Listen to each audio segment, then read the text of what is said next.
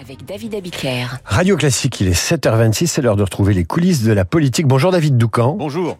Vous évoquez ce matin le projet de loi immigration du gouvernement. C'est le sujet de crispation au sein de la majorité. Oui, parce que l'été n'aura absolument rien changé. Le blocage politique est total, comme l'illustre une anecdote que nous raconte un élu très informé. À chaque fois que Borne et Macron demandent à Gérald de reprendre les consultations, nous dit-il, il appelle son ami le sénateur Roger Carucci.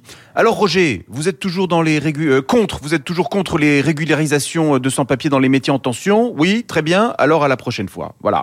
L'échange, l'échange savoureux entre ces deux routiers euh, de la politique fait sourire, mais il résume tout.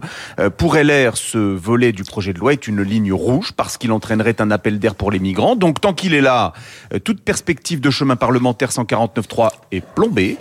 Nicolas Sarkozy répondait la semaine dernière aux questions des lecteurs du Parisien et il a donné la clé euh, pour sortir de cette impasse, abandonner purement et simplement les régularisations pour se concentrer euh, sur ce que les Français attendent dans leur immense majorité, à savoir le durcissement des règles euh, pour favoriser les reconduites et limiter les flux d'arrivée.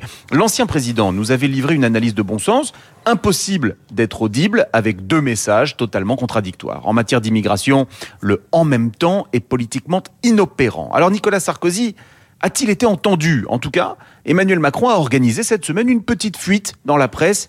Il réfléchirait à abandonner la mesure métier en tension. Alors dans le jargon, ça, ça s'appelle un, un ballon d'essai. Absolument, pour tester la réaction de l'aile gauche de sa majorité. Et sans surprise, le président de la commission des lois, Sacha Houlier, qui revendique en être un leader, s'est fâché tout rouge. Il tempête, il menace, il promet que sans les métiers en tension, jamais, au grand jamais, le projet de loi ne sera adopté. Mais qui connaît Sacha Houlier? Que pèse aujourd'hui cette aile gauche macroniste électoralement? Voilà les questions que pose tout haut l'un des ministres les plus influents du gouvernement. Poser la question, c'est y répondre.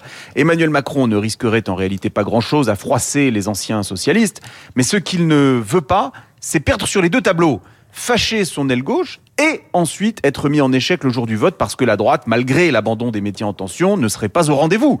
La réforme des retraites a laissé des traces. La confiance, c'est le problème de l'autre, dit souvent euh, Emmanuel Macron. Avec cette funeste majorité relative, c'est devenu le problème de tous. Et ce projet de loi immigration, on en reparlera avec nos esprits libres, David, Cécile Cornudet des Échos et Jean-Marie Colombani.